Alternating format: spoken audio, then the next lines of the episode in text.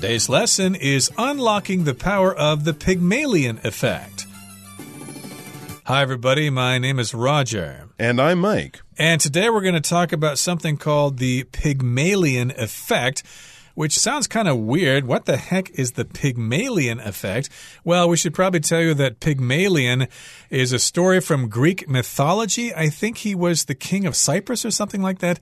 And he made a statue out of ivory of a woman, and he fell in love with that statue, and he prayed to Aphrodite to bring it to life for him, and they got married and had a child later. I see. It's also kind of the basis of the uh, My Fair Lady, right? Okay. It was the basis of that, I think, also All about right, yeah. someone who tries to turn a simple woman into a fancy woman by teaching her how to speak and how to behave in a fancy woman style of way, and seeing how that either goes wrong or, or works out in the end. So there's also the Pygmalion story by, of course, George Bernard Shaw, which was the basis of the My Fair Lady movie. So there you go. We're going to be unlocking the power of the Pygmalion effect. This is more about a psychological thing that people have noticed. If you give someone a certain set of expectations, be they good or bad, people will either live up to or live down to those expectations. It's sort of the influence of others' thinking on what you can or can't do. Okay, so we've got a lot of text here, so follow along closely as we listen to the first part, and we'll come back right away to discuss it. Unlocking the power of the Pygmalion effect. Have you ever received extra encouragement and support from a teacher or coach who believed you were destined for greatness? And did this person's expectations and actions give you the confidence you needed to succeed? If so, then you've experienced the Pygmalion effect. The Pygmalion effect is a phenomenon in which expectations influence a person's performance in a given area. The term was coined by psychologists Robert Rosenthal and Lenore Jacobson in their 1968 study Pygmalion in the Classroom. The researchers found that when teachers were told certain students were academically gifted, those students subsequently performed better on intelligence tests than students who were not labeled as such.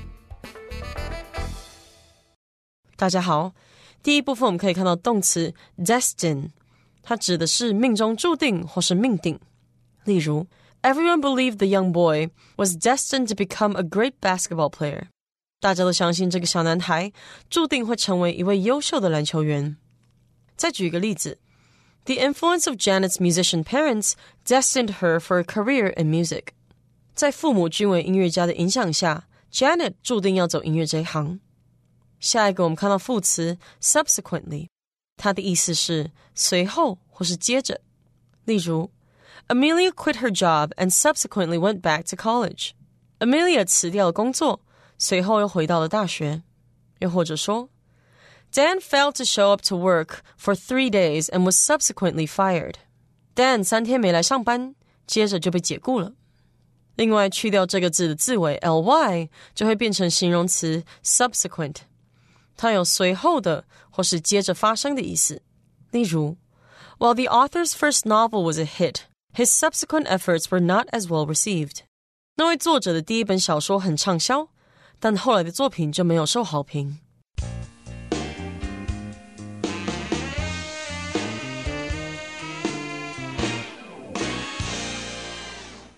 Okay, it's time for us now to discuss the first part of our lesson for today. In the title, we're talking about unlocking the power of the Pygmalion effect. If you unlock something, you release it, you let it go. So if we want to use the Pygmalion effect to our advantage, we need to release it, we need to let it go so that it can help us. There you go. So let's have a look at an example here in our first paragraph. It says, Have you ever received extra encouragement and support from a teacher or coach who believed you were destined for greatness? In other words, have you ever been given extra support from someone? Has someone seen you as being special in some kind of way and saying, You're really good at this. I'm going to try to make you better or make you the captain of the team or something like that. So, had someone around you who really believed in you and acted on that belief belief. They actually did things to help you because maybe they thought you were destined for success. When you're destined for something, it's like your fate, your future. It's what will happen to you because the gods have decided or it's written in the stars or something like that. It's not really so much up to your personal choices. It's just written in your future. Yeah, it's part of your plan, basically. And again, mm. that's from the word destiny, which uh, is what you're supposed to become in the future. It is my destiny to become successful in the architecture field. So, in this particular case, yes, you might be destined for greatness. I think a lot of people would like to hear that. And did this person's expectations and actions give you the confidence you needed to succeed? So, yes, indeed, if you receive that encouragement and support from a teacher, well, then those expectations may have given you the confidence to move forward. Yes, indeed, we do need those role models. We need compliments from our teachers and from our parents. If we don't get them, maybe we're not so motivated to become successful. Mm -hmm. Well, if this has happened to you, it says, if so, then you've experienced the Pygmalion effect. So that's what we're talking about. Now let's explain it a little more. It says the Pygmalion effect is a phenomenon in which expectations influence a person's performance in a given area. That's a good basic definition of the Pygmalion effect. When someone's expectations, what they think you are capable of doing, will influence what you actually do. So basically, if someone says, You could be great at this, you think, I'm going to be great at this. If someone says, I think you're not never going to be good, then no matter how hard you try in your mind, you're going to fail, and that is just what's been decided. So it's kind of the influence that others' opinions on you can have on you in the real world or in a given area, in a certain aspect of your life. Here we're kind of talking about in your studies, in your performance on the sports field, in your performance in a hobby, maybe it's, you know, playing music or something like that, this type of thing. So in a certain area of your life concerning a certain activity that you're doing, a person's expectations can influence how you actually do. Okay, so the term, the Pygmalion effect, was coined by psychologists Robert Rosenthal and Lenore Jacobson in their 1968 study, Pygmalion in the Classroom. So we've got a couple of psychologists and they did this study way back in 1968, and they called the study Pygmalion in the Classroom. And if you coin a term, you just invent a new term for something. And this does happen quite a lot in the modern world because we're coming across new discoveries all the time, and new words are being coined all the time. That's true. The internet and social media also coins a mm-hmm. lot of new terms that we sometimes begin using soon after. Here's an example or what the researchers discovered, how they discovered it. It says the researchers found that when teachers were told certain students were academically gifted, those students subsequently performed better on intelligence tests than students who were not labeled as such. All right, so when the teachers were told that certain students are really, really smart, well, those students, after they were told that, or subsequently, in other words, then, performed better on these tests. So basically, just by feeling that someone is going to be good, that person suddenly becomes better. All right, that's a very interesting idea, and we'll have much more about it in our second paragraph, so let's check that out now. The idea behind the Pygmalion effect is that people rise or fall to meet the expectations set for them. When someone is perceived as capable and competent, they are more likely to be given the resources they need to succeed. This, in turn, can lead to improved performance and greater success.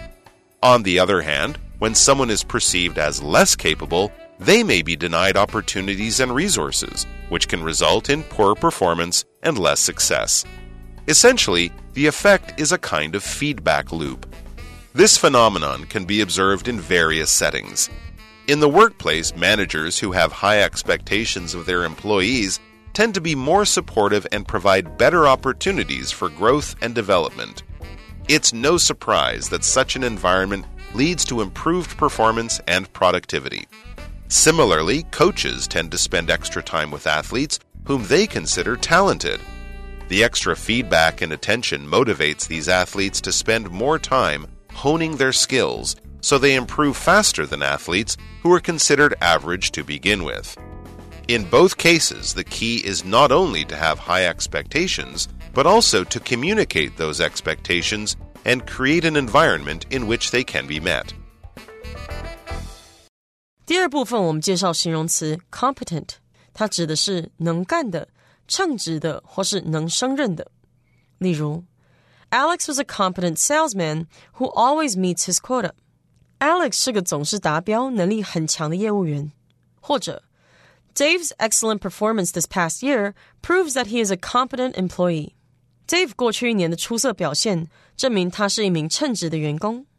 另外，补充这个字的同义形容词 capable，c a p a b l e，capable。例如，I'm not worried about losing the case because I have a very capable lawyer。我不担心败诉，因为我有一位非常称职的律师。再来看一个例句：Patrick thinks that his son is a very capable young man。Patrick 认为他儿子是个很有能力的年轻人。接下来我们看到动词 perceive，它有视为、 认为、看作或是注意到的意思。举例来说，Though widely perceived as dangerous, gorillas are actually shy, peaceful animals。虽然人们常认为大猩猩很危险，但它们其实是害羞、爱好和平的动物。最后，我们看到单字 essentially，它是副词，指的是基本上、大体上或是根本上。例如。all of that director's movies have essentially the same cast. 那位导演的所有电影基本上都是相同的演员阵容。最后一个例子，If you invest in that company, you're essentially guaranteed to make money. 如果你投资那家公司，你基本上可以保证赚钱。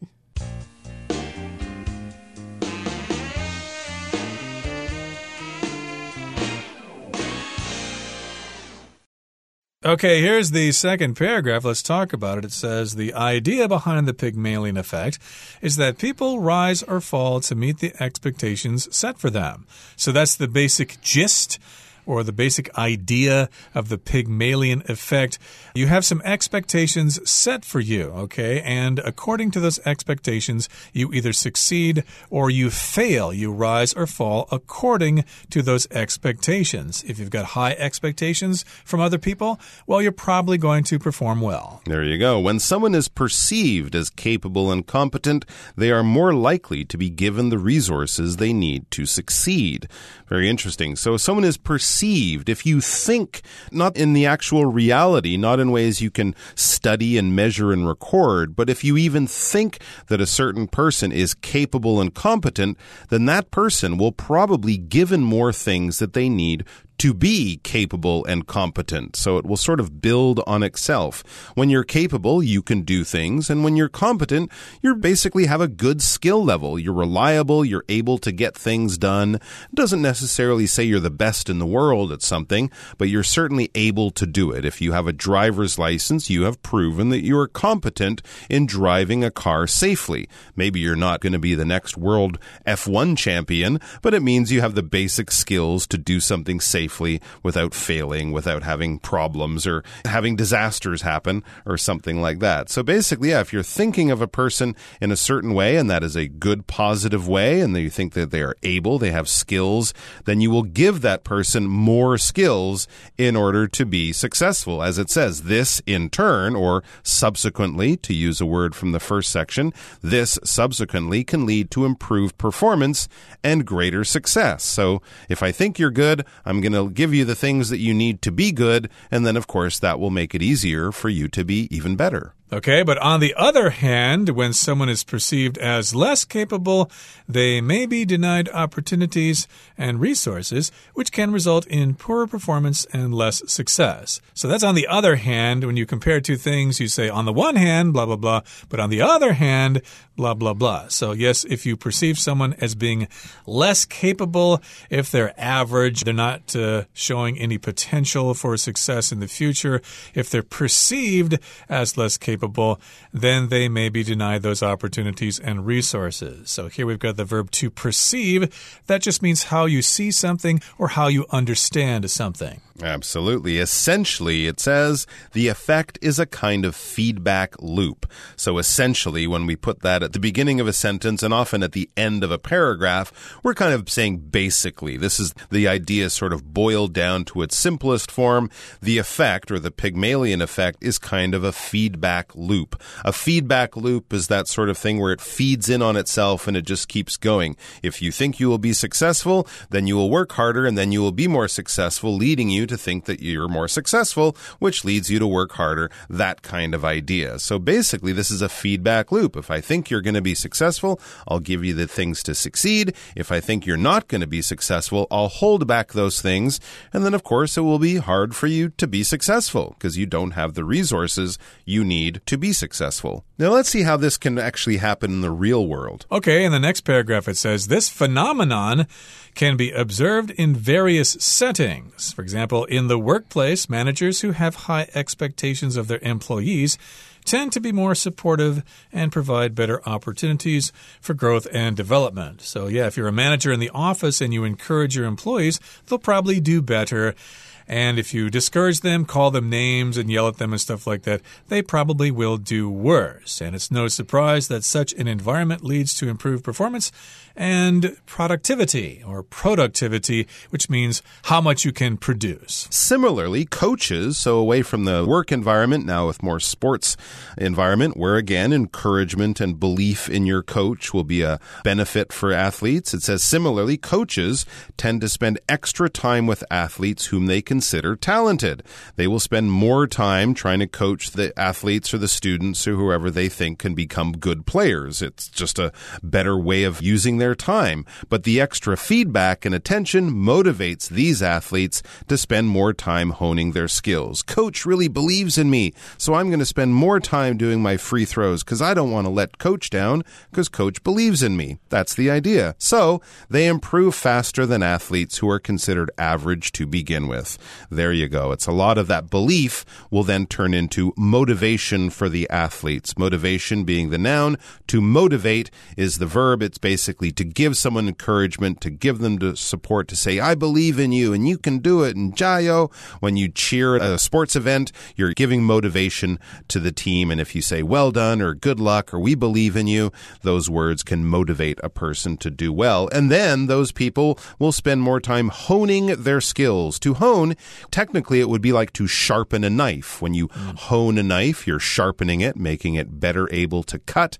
When you hone your skills, you're sharpening, improving your skills. You're becoming more skillful by practicing and stuff like that. Okay, moving on here, it says they will improve faster than athletes who are considered average to begin with.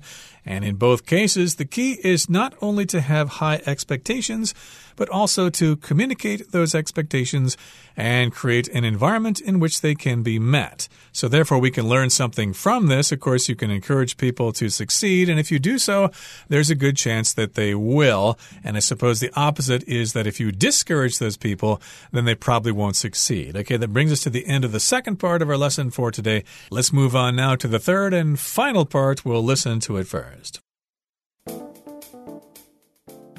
By setting high expectations, providing support, and rewarding strong performance, leaders of all kinds can use the Pygmalion effect to bring out the best in others. And we ordinary people can take advantage of this phenomenon in our own lives by maintaining high expectations for ourselves and those around us. Okay, it's time now for us to discuss the third and final part of our lesson for today. It says, by setting high expectations, providing support, and rewarding strong performance, leaders of all kinds can use the Pygmalion effect to bring out the best in others. So, this is summarizing our article for today. First of all, you can set high expectations for people. Tell people that you expect a lot out of them because you believe that they can do it. You also provide support for them. Whenever they do something well, you compliment them on that, you reward that person. And yes, indeed, you do reward that strong performance. You recognize them. Maybe they're elected uh, Employee of the Month or something like that. And with these factors, Leaders of all kinds, managers or athletes or great musicians, can use the Pygmalion effect to bring out the best in others. So if you bring out the best in someone, you allow the best part of that person to come forward and not be suppressed. There you go. So encourage all the people, not just the people who seem to have this natural ability. If you encourage everyone, then everyone will do better. You can bring out the best in others. And we ordinary people, so even if you're not a, a manager or a coach or a school teacher, and we ordinary people can take advantage of this phenomenon in our own lives by maintaining high expectations for ourselves and those around us. In other words, be your own coach, be your own well motivated boss, or something like that, and you can encourage yourself, you can believe in yourself, expect yourself to do well, and you might be surprised, you probably will do well, or at least better. Yeah, indeed. So if we're not getting compliments from our teachers or our coaches or whatever, we can give them to ourselves. Give yourself some expectations and give yourself some feedback. That might be more difficult if you're not getting that from uh, your peers, your teachers, etc. But still, it's something to keep in mind. You can take advantage of this phenomenon in your own life by maintaining those high expectations for yourself and also for those around you. So, yes, indeed, you can expect compliments from other people and encouragement from other people, but you should also be willing to give it to other people, and then it's kind of a win win situation for everybody. And that would be a wonderful thing, wouldn't it? It would be indeed. And another wonderful thing would be to listen to Hanny, our beloved Chinese teacher.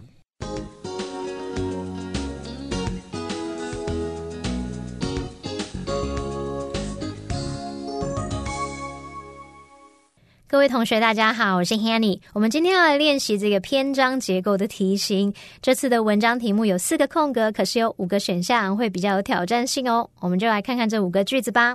A 选项他说：When someone is perceived as capable and competent, they are more likely to be given the resources they need to succeed。当某人被认为有能力和能干时，他们比较有可能得到这个成功所需的资源。那 B 选项他说：By by setting high expectations, providing support, and rewarding strong performance, leaders of all kinds can use the Pygmalion effect to bring out the best in others. 借由设定高期望、提供支持和奖励突出表现，各类领导人都可以运用毕马龙效应来激发别人的最佳潜能。那这是在说明领导人可以如何运用这个效应。好，那么 C 选项他说，It's no surprise that such an environment leads to improved performance and productivity。这样的环境可以提升表现和生产力，就一点都不令人惊讶。那这个选项它的关键词是 such an environment。这样的环境，那就表示前面已经有提过某种环境喽。它可能是某种教育环境啊、工作环境等等，应该不会是指自然环境。好，那么 D 选项他说，An individual may unknowingly be influenced by these expectations and adjust his behavior accordingly, leading to an actual decline in performance。一个人可能会不自觉受到这些期望影响，并相应调整其行为，导致实际上表现变差。好，这个选项关键词会在于 these expectations，这表示前面可能有提过一些期望，然后这个句子所在的段落。 应该会是在谈论这些期望造成表现不佳的这种相关内容哦。好，那么一选项他说，The researchers found that when teachers were told certain students were academically gifted. Those students subsequently performed better on intelligence tests than students who were not labeled as such. 研究人员发现，当老师被告知某些学生具有学业天赋时，那些学生之后在智力测验中的表现比没有被这样认为的学生来得好。那这个选项的关键词是 the researchers，研究人员。他用到定冠词 the。 然后还有提到 teachers 和 students，这表示前面可能已经有提过相关的研究人员，还有相关的研究对象，所以这个研究应该就是跟老师、学生有关喽。好，那看完这五个选项，我们来做题目吧。第一个空格它是出现在第二段的最后一句，那前面就提到说，毕马龙效应是一种期望会影响一个人在某一个特定领域表现的现象。这个术语啊，是由两位心理学家在他们一九六八年的研究 Pygmalion and classroom 教室中的毕马龙，在这个研究中所创造的。那所以就可以推论空格应该会跟这个研究内容有关嘛。好，那一选项它不是说研究人员发现，当老师被告知某些学生具有学业天赋时怎么样怎么样，这个就是在说明研究结果，而且关键词 the researchers。刚好就可以用来指称我们前面提到的两位心理学家。然后呢，我们提到这关键词 teachers 跟 students 老师和学生，也刚好跟研究名称这个教室中的弼马龙呼应。所以正确答案就是选一。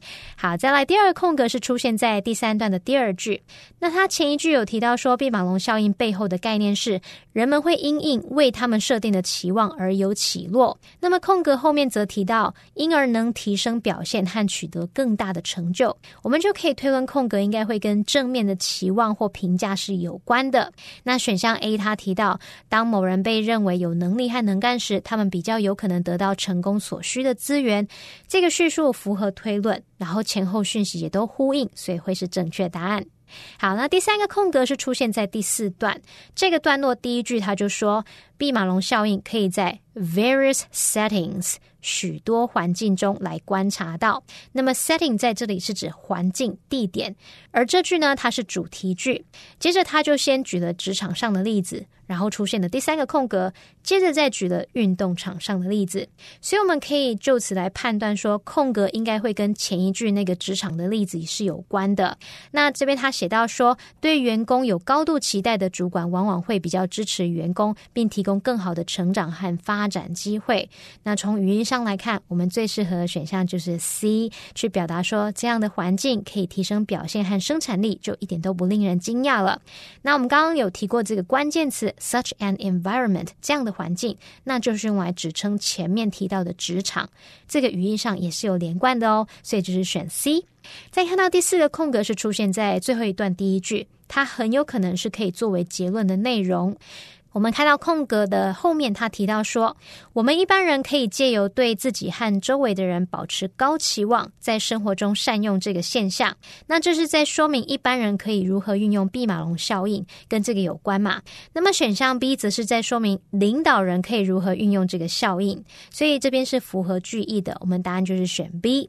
好，最后呢，没有选到的 D，它不是在讲说期望会造成表现不佳吗？这是在阐述负面影响。那放在任何一个空格都不符合句意，所以就不能选喽。那以上是今天的讲解，我们来回顾今天的单字吧。Unlock. This course has been designed to help you unlock your potential. Perceive. Hugo perceived the joke as an insult, but Cassandra didn't see it that way. Essentially, the cause of the quarrel was essentially a lack of communication between team members. Motivate. Rock music motivates me when I'm working out. Competent. The new hire seems very competent and has quickly adapted to our work environment. Productivity. The study found that regular breaks improve worker productivity. Decline. Due to a decline in sales, the company closed several stores. Subsequently, Mr. Palmer got sick and subsequently had to cancel his trip.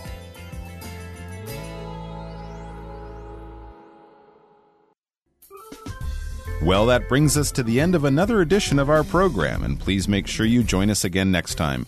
From all of us here, I am Mike. I am Roger. See you next time.